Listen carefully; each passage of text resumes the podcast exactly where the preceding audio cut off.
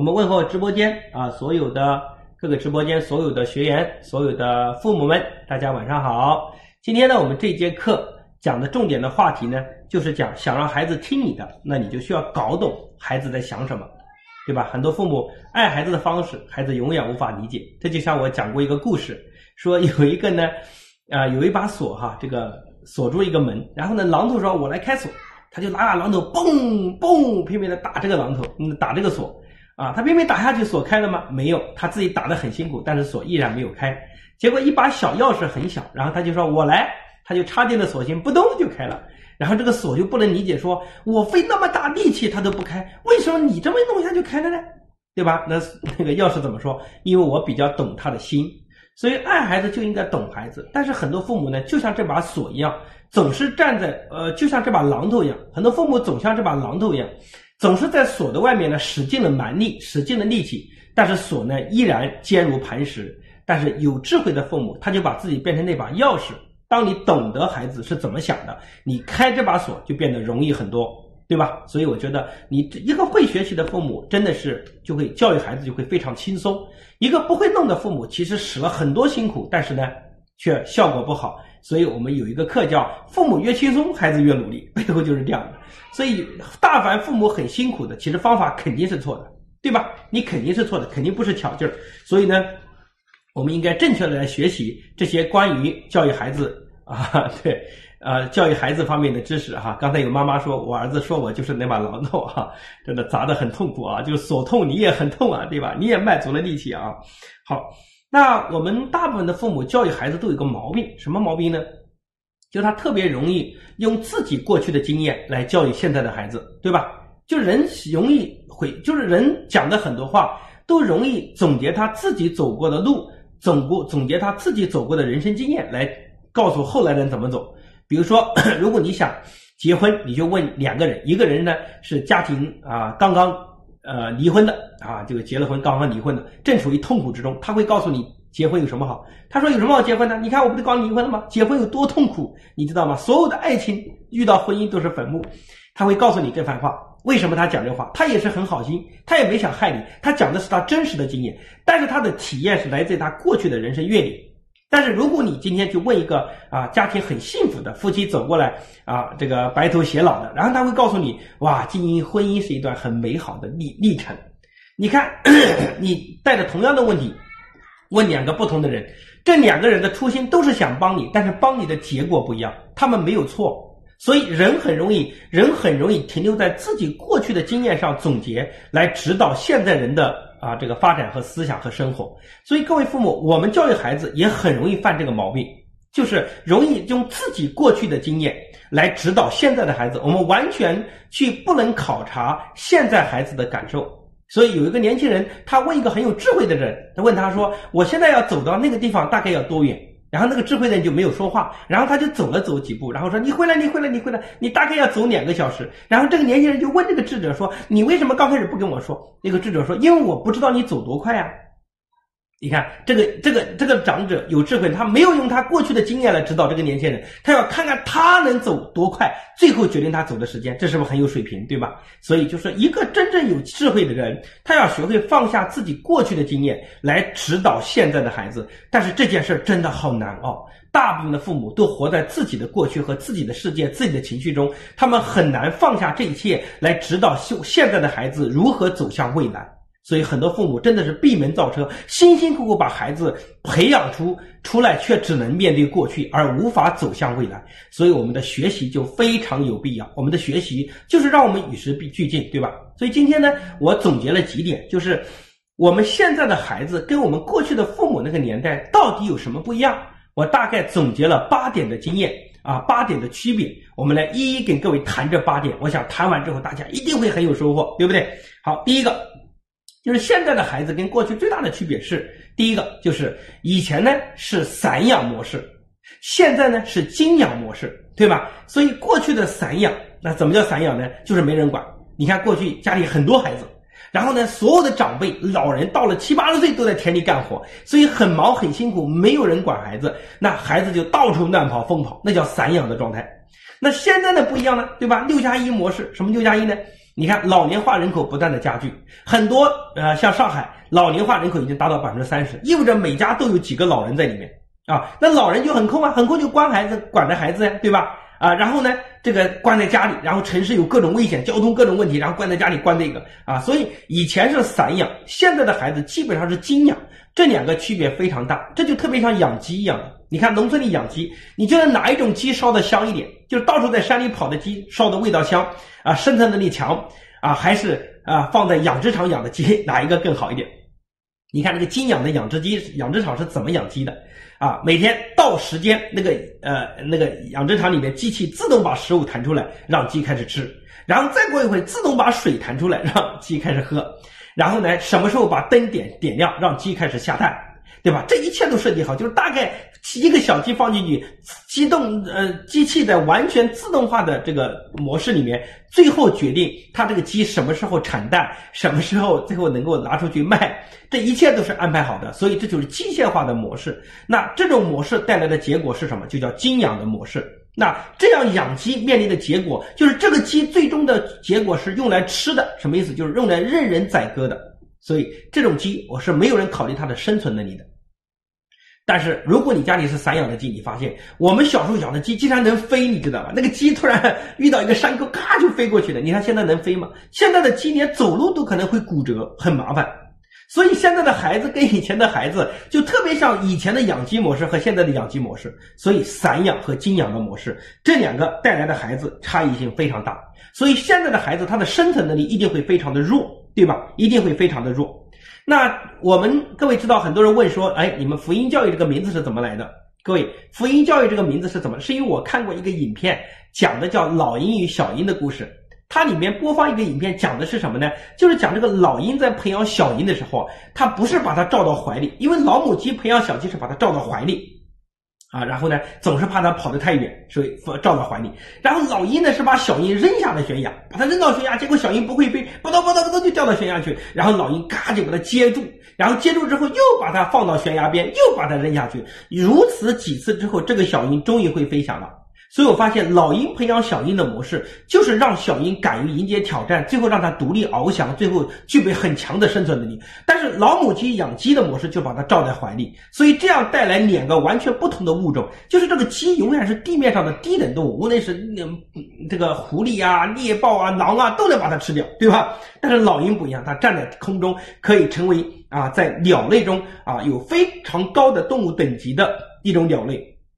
为什么这两个养的模式不一样？所以我就在想，我当时看到这 这个剧本，嗯，这个短片的时候，我就在想，养孩子同样如此。尽管大家养的孩子都是啊，这个一个鼻两个鼻孔，两个眼睛，一个一个嘴巴，尽管都是看似一样的造型，但是因为父母的养育方式不一样，所以造成人与人之间是分层的。很多优秀的孩子，他生存能力特别强，他站在食物链的高端，他是领导阶层，他是更高的社会层面。但是很多弱者，他永远是依靠抱怨、等待、静坐、闹事儿，对不对？永远是社会的负担。就像家庭养的孩子也是同样的。所以各位哈，我认为啊，今天的精养模式其实走了一个极端。当然，散养模式也未必是最完美的，因为散养模式确实很多孩子在从小的过程中很多方面得不到指导和培养，所以今天的教育跟以前相比，就是从一个极端走到了另一个极端，这是完全不同的。好，这是第一点区别。对吧？这是第一点区别啊，所以你看，现在这个小区里养孩子都是啊，老人带孩子，然后呢，小孩在前面跑，老人在后面喊说：“哎呀，孩子慢一点，慢一点，别摔着，别摔着。”各位老人为什么这么叫？老人养孩子啊，这个为最大的毛病是什么？其实不是孩子会摔跤，因为孩子摔跤立刻就爬起来了，对吧？他的身体柔韧性很好，他不会骨折的。所以老人担心的不是孩子骨折，是他自己骨折，因为他走不好，他自己会摔倒。啊！但是他总是也是以自己的这个想法来要求孩子，跟他讲慢一点，慢一点，别摔着，别摔着。所以这是经常犯的毛病。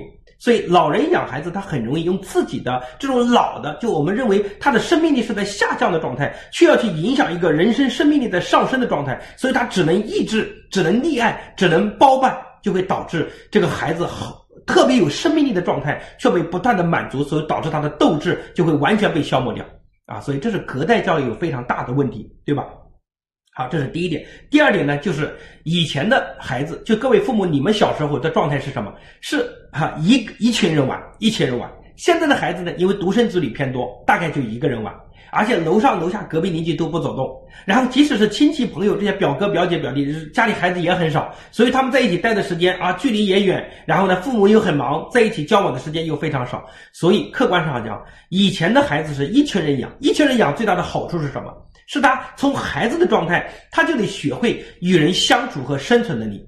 他就知道他讲什么话合不合适，有没有得罪别人，会要要不要注意一下别人心目中的感受。以前的孩子从小他就得在生在这个在与群体生存中来磨练他生存的能力和优秀的品质啊。所以我认为以前从小哈当孩子王的，甚至经常发生矛盾的孩子，其实对他后期的人际关系能力是一个很大的培养。但是现在的孩子其实有问题啊？为什么？因为一个孩子，一个孩子最大的特点是内心其实很孤独。所以他们最适合的方式就是现在的年轻人特别宅，就他们碰到一个人不知道怎么说话，因为他们从小就不知道跟谁说话，也不知道怎么沟通，所以他们最后交际的能力的所有的方式就是在互联网上，就在网上找人聊天。所以他们非常宅，就是现在的九五后啊、八五后和九零后乃至九五后这些年轻人，他们大量的时间用来上网，因为他们是互联网的原住民，因为他们从小没有陪伴。所以呢，这是两个不同的模式。我所以现在呢，各位一个人玩这些孩子，他的整个情商、他的领导力，其实从小都没有得到很多的锻炼啊。所以在这里我呼吁哈，各位能多生几个就多生几个哈，因为真的不一样。因为我家就两个孩子，对吧？我家两个，而且两个相差只有十六个月啊，两个男孩。啊，那你知道，天天家里非常热闹，那打架声是不断的，对吧？但是我知道打架矛盾是真实的社会，但是一个孩子生活在一堆的大人中间是不真实的社会，他会随时受到干扰，也随时受到保护，他是活在一个不真实的世界，因为真实的世界就是人与人之间有竞争，人与人之间必须要学会协作，必须要学会分工的，对吧？啊，当然养两个孩子，很多父母说啊，你这个压力很大，对吧？要养两个儿子，啊，那我不这么看。我认为呢，啊，把孩子培养好，对吧？将来啊，这个优秀的男孩子在这个社会现在是很稀缺的，尤其是大城市，啊，把儿子培养好，将来人家啊女儿很有钱啊，直接把财富带过来跟我家姓啊，就直接改姓王了啊，我有这个想法啊，好。但是我其实想背后讲的是，就是孩子多，他是个很真实的世界啊，我觉得啊，他要有伴，然后呢，我们还特别鼓励孩子多交很多的伴。啊，你看，我们平时有很多小的社会活动啊，然后我们啊经常组织很多，因为在寒假、暑假和各种有节俭的时，我们会请一些老师来，然后一帮的孩子形成一个小团体，大家吃住在一起，然后这种群居性的生活，对吧？然后我们你看，嗯嗯，今天下午我们孩子还带到楼顶上，然后楼顶上呢，你看我们家因为两个孩子生活的状态哈，他就他就表现明显不一样。就他就特别会照顾别人，因为他从小跟弟弟之间的矛盾已经发生了太多次了，所以每次发生矛盾的时候，比如说两个打架了，我们一般的解决方法是啊，每人各扣一颗小红心，打比方，所以他们俩就必须想办法，就是在矛盾的同时如何化解、如何解决、如何沟通，所以他们很快就从矛盾的状态，然后又又又变成彼此要互相理解、互相宽容的状态，所以这样长大的孩子，其实他同理心能力很强，他经常会会会照顾我，对吧？然后呢，今天到楼顶上碰到一个。大概两岁的孩子，我们家哥哥就啊，就是就是又教他跳绳，又教他踢球，就表现极其有爱心。然后呢，那个嗯，那那个楼，因为现在只能楼顶上玩嘛。然后呢，别人家就觉得哇，这个孩子怎么这样的？我说，因为我们家两个孩子，对吧？所以我觉得各位父母，我们需要给孩子创造更多的机会，让他交更多的朋友，因为这个社会就需要以更多人的协作。未来的社会啊，分工和协作能力要求越来越高，越来越高，超乎你的想象的高。对吧？我们我有次在几年前，我跟啊当年微软的方总啊，他也是微软云计算和大数据方面的负责人。然后我跟他在无锡外国语，我请他去给学校分享。然后我们俩讲完课，他就拿一个单子给我看，他说：“王博士，你看。”我说：“这是什么呀？”他就拿一张名单，大概有六七十个人名单。他说：“你知道吗？在过去的半年时间，我们这六呃六七十号人呢，我们从来没有见过面。我们完，而且来自不同的国家，大概来自十几个国家，然后不同的。”这个文化等等，甚至时差时间都不一样。然后我们要共同协作完成一个微软的一个大的项目。然后他就跟我讲感慨说，现在这个社会分工越来越细，所以一个人能干的事已经不是什么大事了。他特别重注重需要协作能力，但是现在的孩子呢，又特别弱的有协作能力，所以这两个之间形成了个巨大的冲突。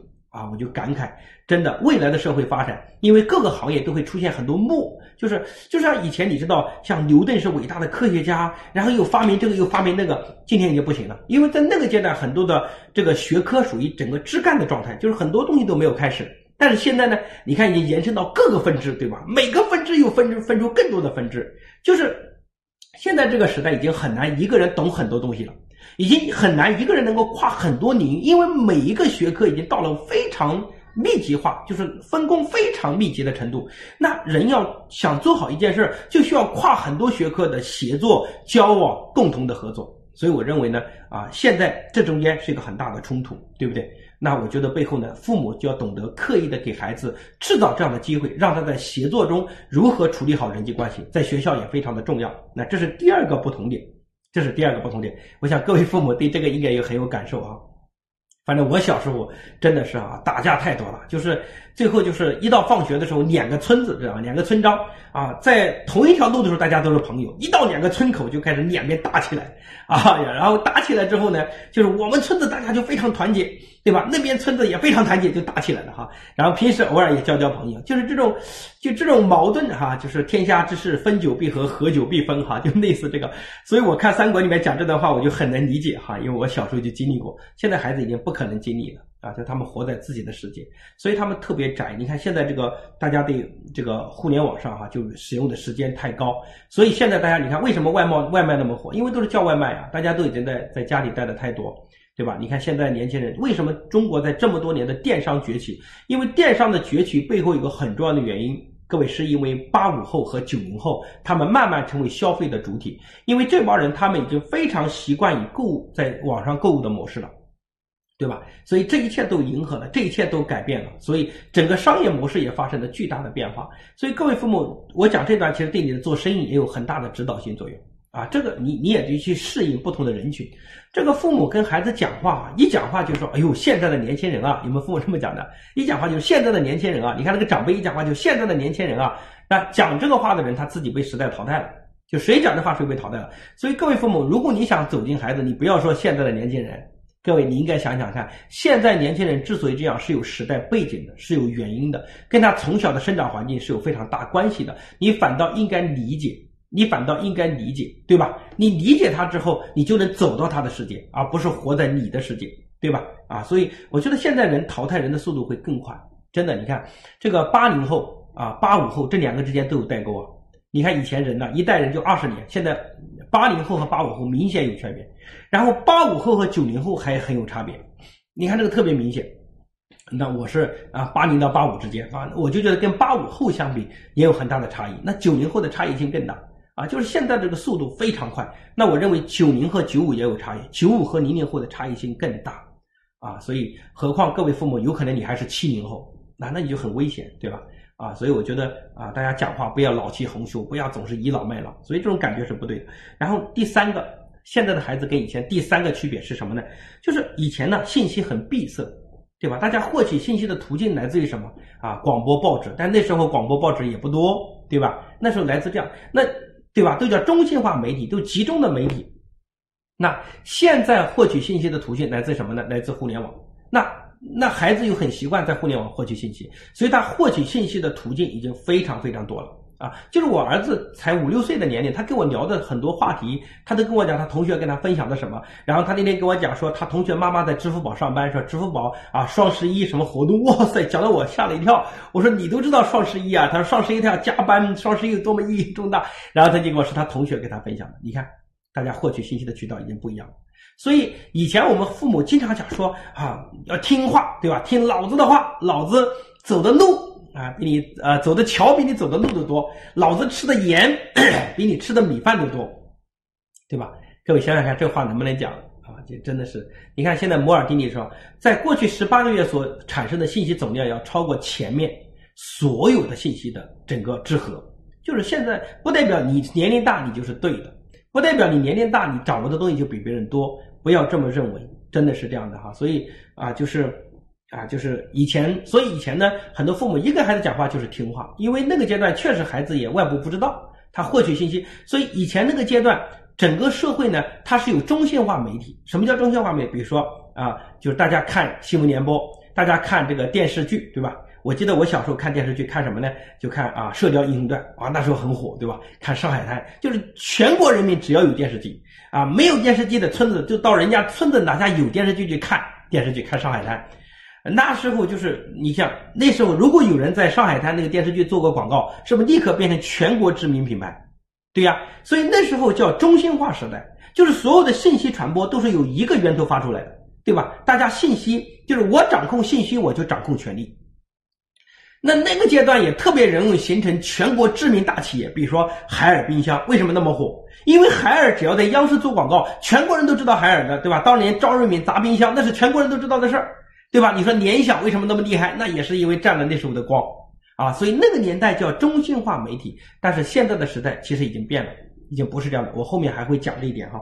所以啊，这是第三点区别，这是第三点区别啊。所以各位父母，我们要放下自己啊。第三点区别，那现在的孩子呢？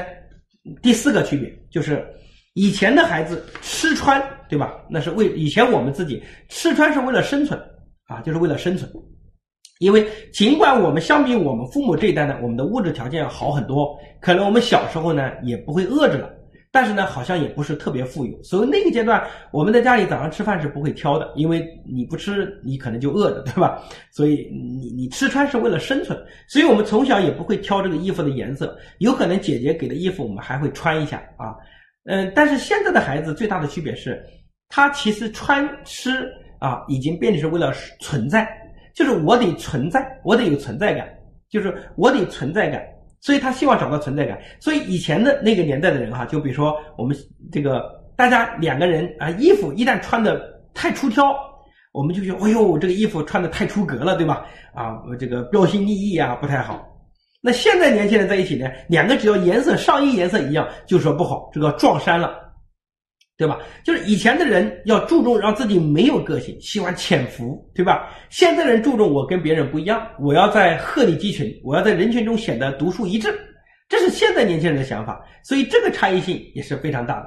那因为呢，就是现在这种差异其实背后的本质，就会导致每个人奋斗的动力开始不一样了，对吧？我们小时候奋斗的动力可能是为了让父母过得更好，或者是看看父母很辛苦，我们希望哎呀为家族争光。啊，这是我们那一代普遍的动力，或者是有些条件不好，但是现在的孩子他已经没有那种生存动力，但是很多父母却经常用忆苦思甜的方式来教育孩子，对吧？为什么呢？因为比如说 我去一个啊一个企业家家庭，然后看到他啊这个教育孩子，因为我跟他儿子呢大概是呃他是儿子是高一嘛，然后我就跟他聊天。然后呢，我一聊天，爸爸就坐到桌子对面，然后就开始讲说：“儿子啊，你看你现在条件多好，老爸当年哈三十年前到杭州啊，那时候呢是个裁缝出身。你说那时候，哎呦多辛苦啊！你看看什么都没有，结婚的时候啊，父母也没给什么呀。现在一切都是自己努力获得的。”因为他现在做做服装啊，企业一年大概做十个亿的资，这个这个是这个产值，然后家里房子大概值三千万，然后有车子，一切条件都好，所以他就讲说，孩子，现在你的条件该多好啊！然后呢，应该感觉到孩子很幸福，对吧？但是你知道吗？那孩子幸福吗？孩子其实不幸福。那孩子内心，我看他的眼神，他可能会想说，你看，对吧？你当年努力就是因为你啥都没有，你很穷，对吧？那现在呢？你看我我什么都有了呀，我为什么还要努力呢？所以意味着各位父母，你要想明白，你曾经的奋斗动力和你今天的孩子已经变得不一样了，对吧？你曾经励志的故事已经不能激励现在的孩子了，因为今天的孩子他们更重要的不是为了生存，他们可能是为了存在感，就是为了哎，你看今天的大家觉得九零后的员工不好管，对吧？因为你想看，这这这八零后、七零后员工，你可以甚至可以批评他，但是今天的九零后，你发现，嗯，干的不爽就走人，他来公司。可能干的第一个，能不能公司干下去？第一感觉是觉得这个公司很好玩，很有趣，对吧？很舒服啊，大家氛围很好。他可能刚开始在乎的不是钱收入多少，因为他来打工的时候，他妈妈可能跟他讲说：“孩子实在干不好，来换个工作，对吧？老妈养你也不会饿死。”就他的物质生存的危机感已经没有那么强烈了。所以，那何况是零零后呢？何况是一零后呢？所以，未来的时代，这些年轻人，你过去所有。忆苦思甜的方式已经不适用他们了，但是今天很多父母因为活在自己那个年代，所以他特别想干的一件事是什么？就你们心里有个小九九，特别想干什么？就特别想把你的孩子拉到一个吃苦的地方去，让他好好的吃点苦。各位，这个方式有没有用呢？我觉得有一点难，因为你在中国也很难找到一个很苦、很苦、很苦的地方，对吧？我自己 两年前带到大西北啊，然后贫穷的地方啊，带过去之后，大家一发现，哟，也没那么穷了，因为当地人盖一套房子，然后看起来像个别墅一样，其实才十来万。但是孩子一去说，哇塞，你们家住别墅，对吧？然后我发现，再艰苦的地方，孩子条件也没那么苦了。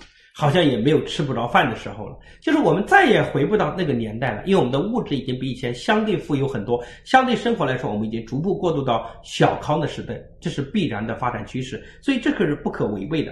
那么这样就会带来我前面讲过，就是消费的升级，因为孩子没有那么苦过，消费升级啊！你看，你三年前我们讲消费升级，以前各位父母，你们过年喜欢吃什么？最喜欢吃的是花生瓜子，为什么？啊，当然你们小时候花生瓜子也不常吃。到过年的时候才有的吃，那后来为什么过年还吃？因为便宜。现在孩子吃什么？那都不吃花生瓜子，吃三只松鼠，对吧？啊，吃很多什么？吃很多这个 这个核桃，对吧？啊，就一小包七十块。那以前你们吃的一大包啊七块钱，现在孩子吃一小包七十块，所以三只松鼠都上市了，那么火，对吧？因为消费升级了，就大家已经没那么穷了，对吧？现在年轻人结婚，你看现在这一代年轻人结婚。啊，呃，男方给房子，女方给车子，就他们结婚那刹那已经没有那么穷了啊，所以他们赚的工资自己花就可以了，所以他们花钱就会很大手大脚，所以很多父母就是长一辈的看年轻人就会说，现在年轻人啊，真的一点都不懂得节约，对不对？各位你知道吗？这是两个不同的时代，而今天这个时代，你会发现，其实消费如果大家都不消费，经济也无法发展，所以我们就是对自己生活的满足，就追求新生活的。赚钱带来的生活的幸福感，要比以前父母就是总是无论他多有钱，总是压抑自己，总是要过得很苦，总是很吝啬自己，就感觉去啊，就比如说今天吃一顿肉都感觉像负罪一样的，对吧？就看一场电影都感觉很罪过一样的，就是那种负罪感。现在孩子已经没有了，他们已经觉得基本上物质要比以前富足很多，所以这是一个这个时代。那前面我讲过，就是个性在崛起，中心化媒体到去中心化媒体，比如说。对吧？你看，以前我们听广播，现在我们听啊喜马拉雅。比如说，大家的很多人在喜马拉雅认识我，那你想过喜马拉雅是什么？喜马拉雅等于每个主播在上面建了一个广播电台。在以前这个时代，你一个人是不可能成立一个广播电台的。但是当你们在在喜马拉雅上听我，我有上千万的点击率的时候，我有几百万、上千万的粉丝的时候，意味着什么？意味着我这个电台甚至比很多地方的电台要来的更有影响力一点。那这句话背后告背后告诉我什么？就是每个人都可以在现在这个社会找到一个他存在的价值，然后树立他的影响力，这就叫去中心化时代。所以以前所有的广告费啊都要给央视，对吧？给要地方的这个电台啊，现在没有了啊，现在已经不行了啊。为什么？因为大家都不看它，流量已经没有人关注了，对吧？那意味着每个人都有机会。你看抖音是什么，对吧？大家知道抖音和快手，今年这个啊疫情期间。啊，抖音的每天日活用户要超过八个亿，哇，太夸张了！因为大家都没事干啊，都在用抖音。而且各位，视频的未来，人类对视频的使用一定要高于音频，一定要高于文字。六零后、七零后的人特别喜欢看书，八零后的人已经开始看图片了，九零后、八五后、九零后基本上特别喜欢看视频。请问为什么？然后大家都在批判这种现象。我认为。这个事儿是很正常的，因为人类啊，最早比如说文字的出生的意义是什么？文字的诞生的背后意义是什么？是因为啊，我要把话传给你，但是传不去啊，怎么办呢？或者是我上一辈子传不给下一，传不了给下一辈子，所以我就要把它写成文字，然后来传递信号，然后我的作为文字啊文章的传承，我需要用文字，因为那个阶段。没有音频，对吧？也没有视频的保留方式，所以我们只能用文字。但是，请问文字传递信息有没有大量的信息的流失？有，对吧？我同样写一句话，你不同人读的意思不一样。所以我们那时候说，哇塞啊，这个呃，一千个人有一千个汉姆雷特。但是各位，请问莎士比亚在写汉姆雷特的时候，他写了一千种意思吗？没有，他可能写的是一种意思，但是因为一千个人读他的时候，读的意思，这个语句啊，这个这个这个情感啊，他的个人的体验啊，个人的主观想法呀，都不太一样，所以就读出了一千个哈姆雷特。如果莎士比亚知道你们一千个人读完一感觉都不一样，莎士比亚可能也会很生气，对不对？啊，当然大家就把它当成这是文学的魅力，但是莎士比亚不这么想，因为他本来是想把他的想法传递清楚。如果莎士比亚当年留下的是音频，他把他的故事用声音讲出来，请问会不会一千个人读完，可能有三五百个人有共识的，对吗？如果莎士比亚当年是把它录成的视频，是不是该讲的话都讲完了？因为视频传递信息，它非常精准，非常有饱和度，所以你们很多人听我的课，对吧？你很多人听我的课，比如说你听我的音频，你会听完感觉说：“哇塞，王老师的音频课听完感觉比读了好多本书哦。”对，因为读好多本书，你都不知道读的啥意思。他无法，就是他无法带入到情感，所以作者的很多文字以外的很多东西信息都已经大量的丢失了，所以信息的饱和度非常低。但是如果你今天看我直播呢，你看感觉完全是不一样，因为我面对你的视频，我的表情、我的肢体、我的动作、我的语气，完全都能传递好，所以可能传递信息要达到百分之九十以上的精准。所以这就是为什么在过年时间，我用视频直播的方式陪伴你这这么多天，你会感觉到自己很有收获，很有进步。如果我是给了你十本书呢，那感觉又不一样，对吗？所以未来，我认为，但是我们过去的很多的经典的流传都是靠书籍的，所以我接下来以后，我还会用我的视角来把很多啊你们喜欢的书，我把它做深度的解读，教大家怎么实操。我觉得这是个非常有价值和有意义的事情。对吧？那我这样讲是告诉你各位，视频的传递信息一定会成为必然的趋势。我们大概估计，大概再过三五年吧，就是我们所有看到的信息百分之八十可能都是视频，这是必然的。所以短视频时代，各位你还依然在批判他们是不合理的。但是很多父母说，那我是要让孩子玩短视频吗？我认为这个不完全可取。为什么？因为短视频传递信息是比较精准。但是孩子考试，孩子读的课本，孩子读的文学著作，孩子读的很多历史上的伟人的智慧，他不可能在短期变成视频的方式。所以，一个孩子如果他只喜欢用视频的方式，那他在过去的很多文字的东西他不喜欢看，那么他在这个中国在世界上这个过渡阶段，他一定不是一个很好的学生。有可能二十年后，我们所有教学的知识都变成视频化了。那时候你就用视频学、视频考试、视频用就好了，但是现在可能还不行，所以我觉得这个阶段，我们的孩子使用手机为什么还是限制的方式来做，背后是有原因的。但是未来视频一定会传递信息的主导啊！你看今天啊，当年我们写一封信，对吧？啊，这个。啊，这个呃，这个飞鸽传书，或者是两个亲人写封信啊，一个月才能到达。那时候等待的过程是很美好的。然后最关键是你这封信写过去，对方也不一定读懂是啥意思，所以他对你感觉好，他会有无限的遐想和美好的感觉。但是现在你说我要表达，直接打个电话，呃，发个视频过去就讲清楚了，对吧？所以这个啊，这个以前要这个谈很久恋爱才能结婚，现在你看结婚速度很快，因为信息表达清楚了，对不对？啊，大家也不会磨磨蹭蹭了，对吧？啊，所以这个背后是告诉我们，其实我们的时代在变化，而且个性化崛起，每个人都希望能够找到自己的存在价值。来，各位知道，呃，今年报道一个事情，就是李佳琦，对吧？在抖音上的网红具有三千多万的粉丝。李佳琦一年做的产值超过了百分之六十的上市公司，那你可能思考说，为什么李佳琦这么厉害？各位觉得为为什么李佳琦这么厉害？好，所以大家各位，你思考一下，你买东西是愿意啊自己去买，还是听熟人推荐？那我想百分之八十都会听熟人的推荐，可信任的推荐，对吧？那你买东西是喜欢听熟人推荐，还是听你的偶像推荐？那当然是偶像推荐，因为我都崇拜他不得了了，所以他推荐什么我就会愿意买。所以李佳琦之所以这么火，其实你能够反思到这个时代未来很多人个性会崛起，就是李佳琦未必是高学历的人。但是，因为他找到一个他存在的价值，他与众不同的地方。你看，他说他推荐口红，因为李佳琦上次出来讲了他整个的过程。他说他当年在线下卖化妆品的时候，他是个男生给女生卖化妆品，然后他就拿自己的嘴唇给人试口红，哎，然后发现今天在抖音上他是抖音的一哥，对吧？口红一哥，因为他这种模式让人觉得很新鲜，把自己的嘴唇画得很好。所以各位父母，如果你还没有上抖音，没有关注过李佳琦哈，你可以看一下啊。当然，顺便关注一下我的抖音号啊。今年我们的抖音号会重点的推出更多的内容，因为大家既然啊，我们的抖音号我们所传递的内容一定会让大家平静一点啊，因为抖音更多在迎合很多的浮躁，那这种浮躁、这种吸引眼球，国家现在对这块也相对比较敏感啊，限制的内容也会限制性也会比较多一些，所以未来的抖音可能也极可能就会变成一个学习的平台对吧？所以大家可能，我觉得作为父母来说，我们可能需要逐步的去适应它啊，这个也是很重要。所以啊，所以用这一点我来思，也指导各位你要想什么呢？就是你的孩子 到底是要来啊，你要不要挖掘他的个性？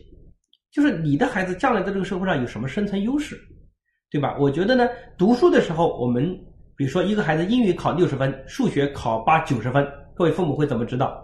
说回家把英语补上。就是在学校读书，我们所有的学校都要求我们补短板，就是因为短板就是你漏水那个那个桶里面装水那个最呃限制水的高度那个板。但是实际上，在未来的时代中，我认为特别重要的不是每个人都补短板，而是每个人如何发挥自己的长板，就让你的长板长到别人不可替代，长到一定的优势，对吧？就像马云这样，你看马云的长板也特别明显。啊，英语是他的长板，所以他考大学非常辛苦，考上大学，最后因为他英语很好，所以他当了学联主席，最后又去了澳大利亚，又去了美国。你看这一切跟他的英语都有很大的关系，所以他可以在提前中国二十年看到了世界的未来，所以他可以做生意，他相信梦想，坚定现在带着无数人可以往前走。你看这件事背后是因为他有长板，所以他的爸爸马云的爸爸从小给马云的培养中。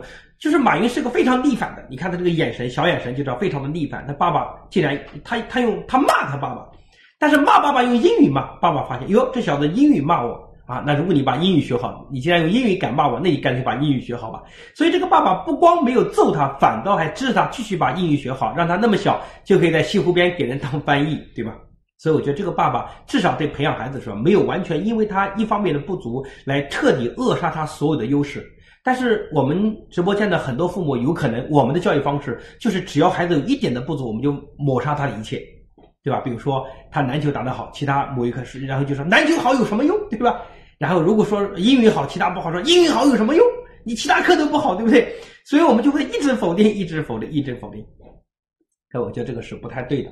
但是我认为教育的模式不可能短期改变啊，所以在学习上，我们要想办法让孩子把短板给他克服掉。但是在人生的时间中，我们更多是来发挥我们的长项。来，各位父母思考一下：如果你的长项是做营销，比如说你的销售能力很强，但是财务是你的短板，请问你在社会上的发展是放弃你的营销，是把财务补上呢，还是要继续扩大你营销的能力，把你营销发挥到极致，然后找一个人弥补你的财务？那么正常应该是。啊，如弥补你的财务，把营销长板发挥到极致，对吗？因为你在营销上所发挥的价值或者再上升的空间，它其实要远远大于你在弥补短板在财务上的提升。因为你的营销已经达到八十分、九十分，但是财务你怎么努力，你从三十分努很努力努力到八十分，身边到处都是八十分，你就没有一个核心的优势。所以这句话是背诵告诉我们各位父母：我们尽管希望孩子全方位提升，但是我们还要明白他到底他的长项是什么。比如说，我们家两个孩子，我就非常每天都在想啊，因为教育两个孩子对父母来说特别大的挑战就是比较，就是很多父母只要一个孩子好，就希望另一个孩子跟他一模一样，就这种比较就会让他带着评判，然后彼此互相打击对方，对吧？你看，所以家庭一般都是一个孩子培养的不错，另一个孩子搞得很失败。然后每天都说你上哥哥学校，你上弟弟学，就这么批判。所以，如果你家有两个孩子到三个孩子，你三个孩子都能培养的好，你就很厉害，对吧？你三个孩子培养好，代表什么？代表你能够看到每个孩子都不要比较，而是能想每个孩子的优势是什么。那我们家两个孩子差异也很大。老大的性格是特别的包容，特别的善良，特别有同理心。但是老小的性格是什么？特别的勇敢，特别的霸道，凡事都不达目标不罢休。你看这两个，我认为都是人才，啊，老大就是属于对科学特别兴趣，就是他只要一听到科学，大家无论环境多吵，他听到关于科学的讲解，他都听得非常入迷。就今天他对科学的理解，我认为已经可能超过一个初中生的理解了。就是家里我们端个板凳站上那个水池一滑，他他跟我讲说为什么滑？爸爸你知道吗？我说为什么？他说因为地面的摩擦力太小了。哇塞，一个六岁的孩子跟我讲完，我都很诧异，我的我就立刻跟他讲，我说儿子。你太厉害了，爸爸在你这么大的时候简直就是个白痴，对吧？你现在的水平已经超过了爸爸到初中和高中的水平了。你知道摩擦力三个字啊？当然，平时我也特别喜欢陪他去学很多关于科学方面的知识。那老小呢，就是啊，凡事都要搞赢啊。当然，我们要学会让他有同理心。但是在这个过程中，我发现他就是他就是他能够跟哥哥之间发生矛盾，他能够把哥哥弄哭，他一个人很镇定的站在那儿，对吧？你看那天晚上。啊，就是我们关了灯睡觉之后有个影子，那个影子呢是我们家书架投到墙上的影子。我那刻在想，如果是老大，老大一定会说爸爸我怕，一定是这样的。所以老大胆子要小一点，老小就说那是什么影子？然后他先说怪兽，most 怪兽，他先说怪兽，然后立刻他就继续看看完说哦是书架的影子。你看他内心好平静好淡定，我才发现哇两个都是人才。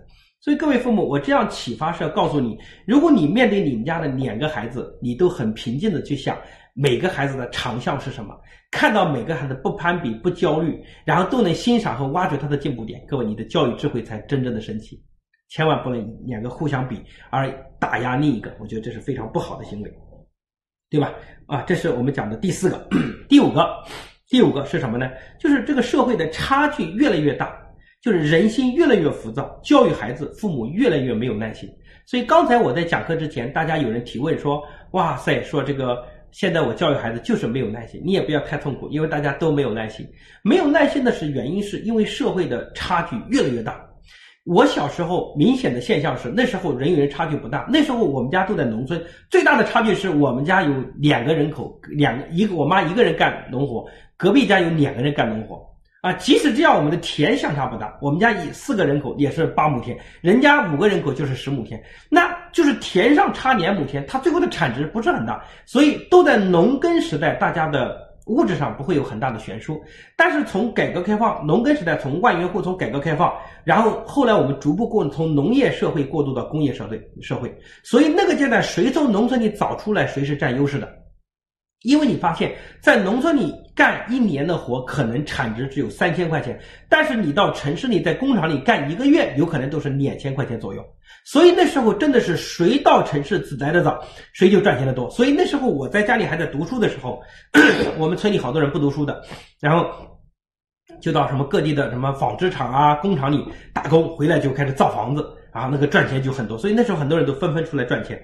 那这告诉我们，农耕时代的效率和工业化社会是不一样的。但是从工业化时代啊过渡到信息化时代，效率又不一样。你看信息化时代，比如说阿里巴巴在杭州，你看每年给杭州政府纳了大量的税收，为什么？因为淘宝它赚了全世界的钱，对吧？这是信息化的优势。那以前的这个工业化时代，它也不太可能容易做到这一点。啊，今天他可以，你看阿里巴巴这次在在这次疫情期间，它可以调动全世界的资源来支援武汉，那因为它占有了全世界的资源，所以这是不可想，这这是信息化时代的优势，对吧？所以信息化时代的优势就会让一个人的产能、一个人的效率可以最大化的发挥，啊，这也是优势的地方。所以，因为那如果今天我们身边的人还有人停留在农村，以及还有人在工厂，以及还有人接触信息化，或者是未来你。啊，比如说人工智能时代啊，我有个工厂，我一个人管一堆的机器，你想这个产能的效率又是不一样的，对吧？所以这样就告诉我们，那人获取财富在同一个时间单位时间，人的收入差异也是非常非常之大的，那就会导致今天同样到学校读书，你看两个不同的家庭，那收入层次是有巨大差异性的。那这种差异性，而且关键是中国的社会，你看目前我们又没有把穷和富分开。在美国，富财富，美国的财富阶层固化之后，穷人就住贫民窟，对吧？接受政府资助。那富人住哪呢？那富人就住富人区。那富人区读富人的小学，对吧？他们住富人的房子啊，享受富人的设施。穷人的住穷人的这个社区，然后读穷人的学校，所以大家都很平静，就整个社会不焦虑，因为穷人接触的都是穷人，大家就很平静。那富人接触的都是富人，大家也很平均，所以在美国你发现，你到了美国你就不那么焦虑了，你到澳大利亚也不那么焦虑，因为财富都分割完了，社会分层好了。但在中国就特别焦虑，为什么呢？因为中国我们知道是社会主义社会，我们穷和富是不能分割的，所以在同一个小区里发现有人房子值千万，对吧？有人家里条件很普通，那但是都得混在一起，于是乎他们每天进出在一起，那这个就很痛苦了。所以中国永远不太可能会把这个穷人和富人完全分割开。啊，所以这就造成了在中国大家就非常焦虑，啊，而且按中国的这个发展模式，比如说啊，前一段时间之前，在过去的五年到十年时间，中国的私立学校和民办学校崛起，会导致好生源已经走到了私立和民办，然后呢，以及家里条件好的，因为进私立和民办就一定是家里条件好的，对吧？那家里条件好的就变成好生源，好生源就进私立民办，然后这帮人成绩越来越好，最后考名校。那这个明显就违背了我们国家的这个宗旨。所以这两年国家为了强调教育公平，又把私立和民办啊这个公立完全开始什么，就是摇号，不能不能提前招生。那为什么？因为各位知道，我们党的我们整个国家的起源就来自于我们让拥得到广大人民群众的拥护。我们不可能代表资本资本家和地主阶级的这个权利，我们只能代表广大人民的利益。所以，在中国这个社会，我们永远不可能让少数人占有资源，让社会什么出现大的差距。所以，国家的政策一定会让维护整个社会的平衡。那越平，所谓的平等，大家好跟差混在一起，才有钱和没钱混在一起，这个就越焦虑，因为大家无形中会攀比，所以未来这个仇富心理就会非常的强烈。对吧？而且社会问题其实也会非常的多，各位认同吧？所以这也是个很大的问题。所以这是第五个，就是社会差距越来越大，对吧？那很多父母说，那我浮躁怎么办呢？我在前面课重点讲过这个问题，解决浮躁的最好方式就是眼光，对吧？你把眼光盯到大学，那你就会感觉到高中就是什么？就是人生默契。如果你把眼光拉到社会的人才，拉到品质，就是完全不一样的啊！所以这是第五个。那第六个区别就是孩子就是现跟以前第六个不同是什么呢？是教育资源的分配越来越不公平，教育资源越来越不公平。大家现在回到农村的感慨是，就回到比如说一线、二线或三线、四线、五线城市，你会发现教育资源分配极其不公平啊，这个特别明显。我自己呢啊，两千年啊考进浙大，等于啊两千年高考。那现在我反思哈，就如果再回到今天的话，我有可能进不了浙大这样的学校。就是如果我同等的条件，我可能进不了。所以我认为我能进浙大，可能很大程度是命好。那你知道为什么 命好吗？第一个，你看我当年是在农村，我们家条件很一般，我很能吃苦，对吧？农村的孩子从小干农活就吃过苦了，所以吃苦是我的强项。然后呢，我到城市上发现，诶，我们的县城的很多孩子他不能吃苦，那我的优势就比他强，我的抗挫力比他好。这是第一个我的优势。第二个呢，就是我在农村没有老师给我补习吧？那时候城市也没有老师补习，对吧？农村的中学跟城市的中学两个老师相差不是很大，所以你看这是第二个优势。第三个优势呢，就是啊，我我那时候呢，比如说我那时候很努力啊，我最后参加啊就是读书就考上高中的时候，我考上我们安徽省啊示范高中，也是我们当地最好的高中。那我发现很多优秀的孩子呢，那时候很多成绩好的孩他不考高中，他考哪呢？他考中专，因为那时候中专包分配，很多人走中专路线了啊。你们中间一定有很多学霸当年走的中专，现在后悔了啊。然后还有很多孩子读书呢，条件其实成绩也很好，但是那时候社会上赚钱容易，所以大家又跑去赚钱去了。然后呢，我发现我最后走高中升大学，我那一年参加高考，总共只有三百万的考生，但是。中国一九九八年是大学扩招，很多特别好的清华北大这种名校，他们在九八年扩招，两千年还没有增加大量的生学生源，但是我扩招了，所以我命好，被选拔进浙大了啊！如果差一点，有可能我选不去。好，所以 你看，我们总观这一切的条件是不是特命特别好？但是现在很多父母是这样想的。比如说，现在妈妈就说：“哎呀，孩呃支持孩子补习。”然后爸爸就说：“我小时候不也没补习吗？”他就经常这么讲：“我小时候不也没补习吗？”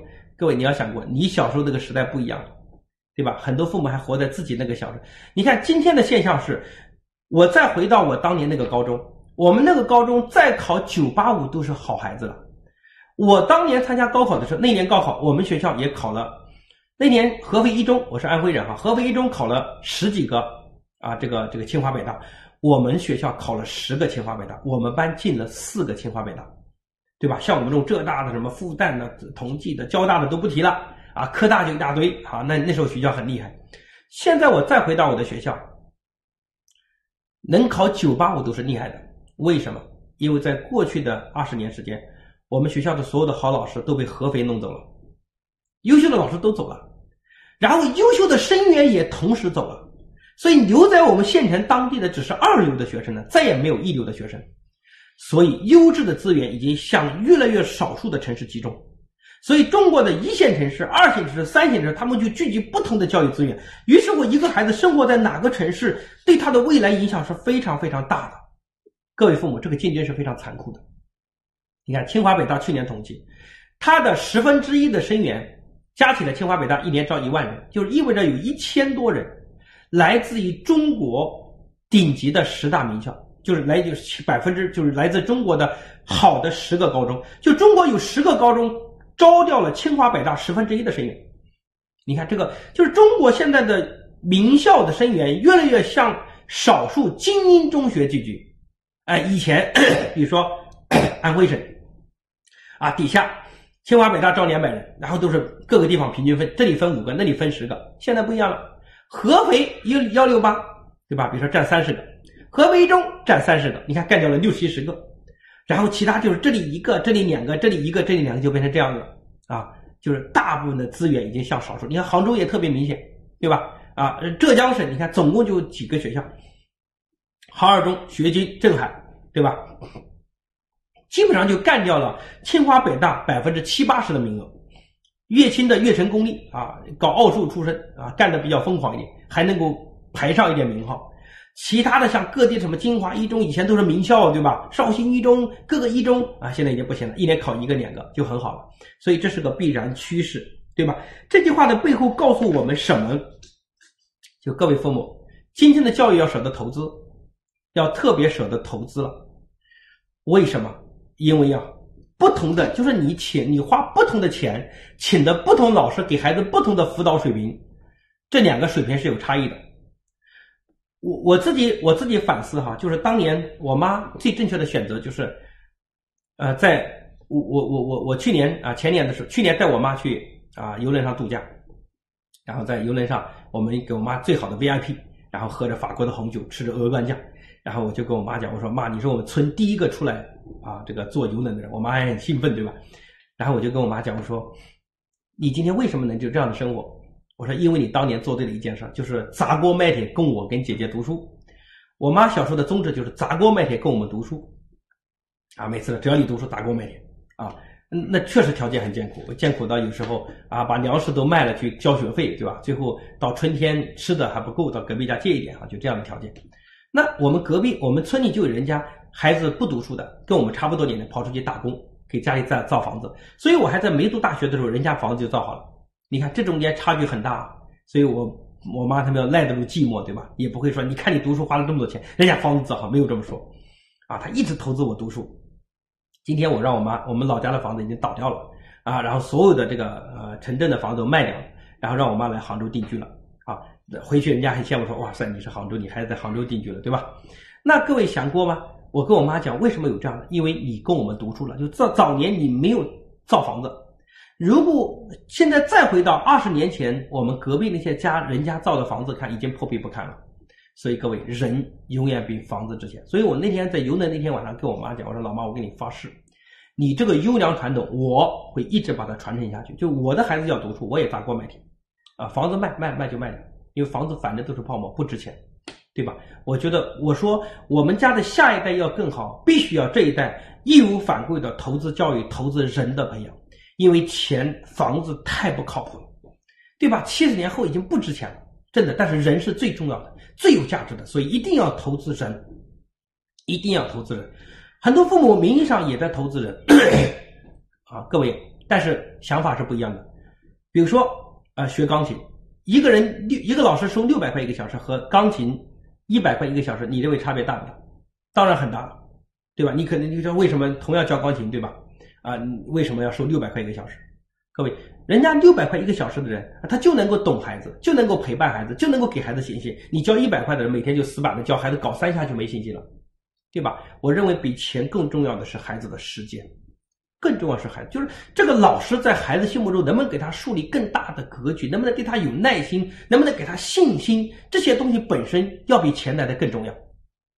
所以很多父母在教育上，他就像买衣服，你买衣服差一点穿一下，反正就明年就扔了。但是给孩子选择老师这件事儿啊，其实一定，各位这件事儿，很多父母还在抱怨说啊，这个老师花多少钱，那个老师，各位，优秀的人是很稀缺的。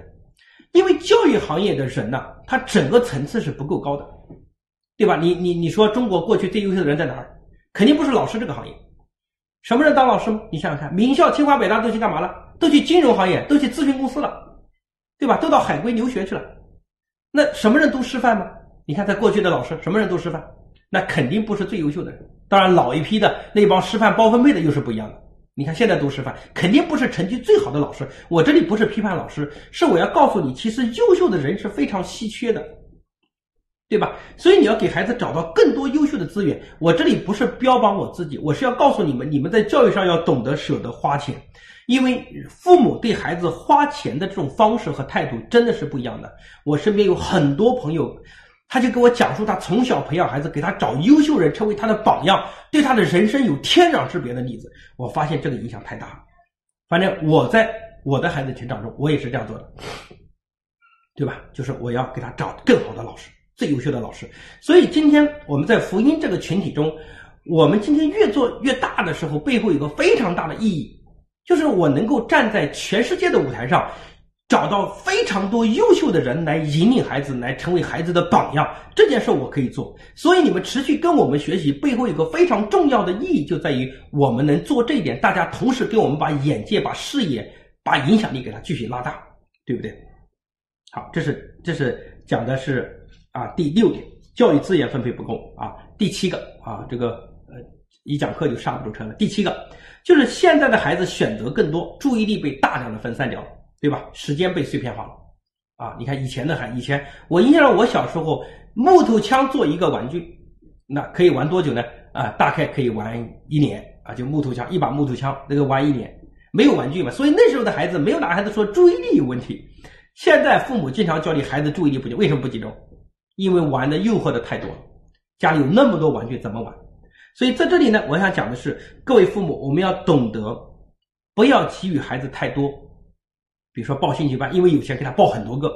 我觉得尝试完要选择他喜欢的，让他坚持下去。就是注意力不集中的原因，是因为要注意的事儿太多了，对吧？这是个重要的原因啊。所以这是第七大特点啊。就是美国调查啊，这个年收入九万美金，就一般的家庭钱越多，是不是孩子教育越好，对吧？但是他们发现，年收入达到九万美金的家庭哦，他教育孩子的这个水平啊，反倒在走下降趋势。他们研究发为什么呢？最重要的原因是，家里条件普通的时候到超市买东西啊，他可以他要选择是选择 A 还是选择 B。后来一有钱，父母说两个都买了吧，对吧？都买了吧。结果孩子呢，就是就没有珍惜了啊，没有珍惜呢，他就哈这个选就不需要选择了。那人在选择是极其需要智慧的，对吧？所以各位父母，你无论多有条件，你一定要让孩子延迟满足。关于这个板块，我们在前面内容也讲了很多。后面我们还可能会继续重复这个话题。那第七个、第八个特点与众不同就是什么？就是今天的孩子在整个成长过程中，因为精养，因为老人照顾的多，所以孩子的内心很脆弱，但是社会的压力却在无限的增大，对吧？你看社会压力大不大？大，上升机会越来越少。当年我我这个年代的人，当年出来的话，你看，只要是一个高中毕业，可能都能当个老师吧。或者那时候代课老师之类的，就是今天这个竞争越来越残酷，对不对？你到城市上，你你因为那时候农村人口大量的向城市转移，城市特别缺人，但是现在农村的人，你看来了四五个亿的人已经涌向了城市，所以城市各种岗位已经饱和了。以前分配包分配，现在都没有了。其实背后有个原因是国家也不知道怎么分配了，竞争很残酷，对不对？竞争很激烈。对吧？你今天啊啊，三十年前你摆个地摊能赚钱，那无本的买卖。现在你要赚钱，你门口开个店面，先投两百万不说，五年后才回收成本，才可能赚钱。你看这个社会的压力难度越来越大，就是未来我们的孩子，他在未来的社会中要比我们这一代的压力还要更大，因为竞争更残酷，而且机器对人的大量的替代，就导致很多孩子连机会都没有。所以这个社会未来必将给孩子更大的压力。所以今天各位父母，如果你们一直保护、一直呵护，其实你就把这个孩子的就像这个桌子桌腿搞得很软，最后却给他放更多的重物，孩子一定会塌掉的。所以今天的很多孩子社会问题背后跟这个有很大关系。所以这也是社会的一大现状。所以各位父母，那我们怎么办？你来到这儿跟我学什么？就是要提升孩子的抗挫力。对吧？我在第十节课专门讲是内心强大的孩子。你如果把这节课再回看一下，非常的好，就讲到抗阻力。那这句话的背后，其实这是社会的现状，我们要去面对，对不对？好，那讲了这么多啊，最后我们总结一下，各位父母该怎么做啊？这是我们前面讲的八大点，现在的社会和现在的孩子，那父母该怎么做？我们讲四点，第一个就是从控制到放权，就是从控制到放权啊，从控制到放权，就是父母从控制掌控到要放权，因为个性崛起。你控制的模式，孩子一定会逆反。你让他听话，他一定会不听话，而且他觉得你水平很低，很 low。所以你不如要学会逐步的放权，发挥他的价值。哎，你这个很棒啊，你这个很不错啊，让他发挥他的优势，反倒他有存在感。就是一个优秀的领导者，不是找一帮听你话的人，而是要找一帮人发挥每个人的优势，让他们成长，对吧？所以在这里面，我在前面的指导思想就是要从掌控手脚到影响思想，还记得吗？如果不记得，再回顾哈，再回顾。但是我先把这话给你总结一下。第二个，父母怎么做呢？就是从注重成绩，就是从成绩到品质。因为分数极有可能啊，不是每个孩子都有的。因为学霸总归在学校的比例是不多的，对吧？一个班不可能永远是学霸，就是它是结构性问题。因为教育的本身就是在筛选人才。所以一定是保证少数人是学霸，多数人即使如果他很优秀，他也不可能是学霸。但是我要讲的是，是要告诉你们，你们首先朝着学霸的方向是没有错的。但是比学霸更重要的是，通过学习培养孩子的品质。这样的孩子，即使在学习上不是最厉害的，他到了社会上后劲很足。所以各位父母，比你孩子学习差更可怕的是，他所有的品质也一塌糊涂。所以我们需要从成绩到品质，对吧？是不是更有责任心、更有同情心，做事更主动？因为知识变化很快，但是能力是品质，是他终身陪伴的啊！不要认为只要读书不好，一切都完蛋啊！但是我们在孩子面前，我们一定会鼓励和帮助孩子。勇敢的向前，因为本身面对挑战而百折不挠也是精神的一种。即使他最后不是进入最好的学校，但是他依然有很大的后进的机会。我讲的对吧？就把它变成马拉松。第三个，就叫从打骂到尊重，就是孩子一犯错误，父母都是打骂，要么打，要么骂，要么批斗，要么嘲讽，要么挖苦。各位，这种本身是没有人格的。就我前面讲过，你需要让每个人的个性崛起，希望每个人有自我价值，而自尊的背后其实就是自律的背后就是自尊。所以父母，你用打骂的方式、嘲讽的方式，其实否定了人的自尊，但是你却又希望他的自律，所以是很难的。这个社会诱惑太多，不自律的孩子你是管控不了的，你不可能大学也管着他，这是不可能的，对吧？所以叫尊重，尊重背后的本质是。尊重他的个体价值，来有个指导思想，把孩子当朋友，不是当孩子，不是当宠物。你们大部分的父母都把孩子当宠物，但是要当朋友。什么叫当朋友呢？比如说你一个朋友失恋了，你会怎么办？你肯定不会不会过去就跟他说：“你说你失恋了吗？我早就跟你讲，我这个男人不是好东西，你瞎了眼，你不听我的。”你不会这么讲话，对不对？即使当年你劝过他，你也不会这么讲话。为什么？因为你知道朋友受伤了，你要尊重他，所以你会跟他讲说没事的呢，对吧？啊，有反正总是在错误中总结经验嘛，以前可能没看准嘛，啊，以后总结经验，继续找更好的。你看你这样的讲话的语气和方式背后体现一个东西是尊重，因为你担心伤害他，但是你跟孩子说话，你就觉得我一定要伤害他。所以你看，这背后最大的区别就是你跟朋友讲话有尊重，注意方式和方法，注意语气和语调。但是面对孩子，你肆无忌惮，对吧？你绝对的简单粗暴，你太专制了，你当皇帝太久了。但是面对朋友，你讲话会注重方式，注重语气，注重他的情绪。所以以后把孩子当朋友，所有情绪失控都是智慧不足的表现。所以要从打骂到尊重，这是第三点。第四点就叫从满足到珍惜，就是从以前一味的满足孩子，到培养他更加的珍惜，啊，就是吃穿用玩都不要无节制的满足，所有的东西都希望通过孩子自己努力得到，并且把成就给他自己。我在前面的十节课也讲过，所以今天呢，这是我讲课的所有的内容啊，又延迟了五分钟哈，大家多包涵一下。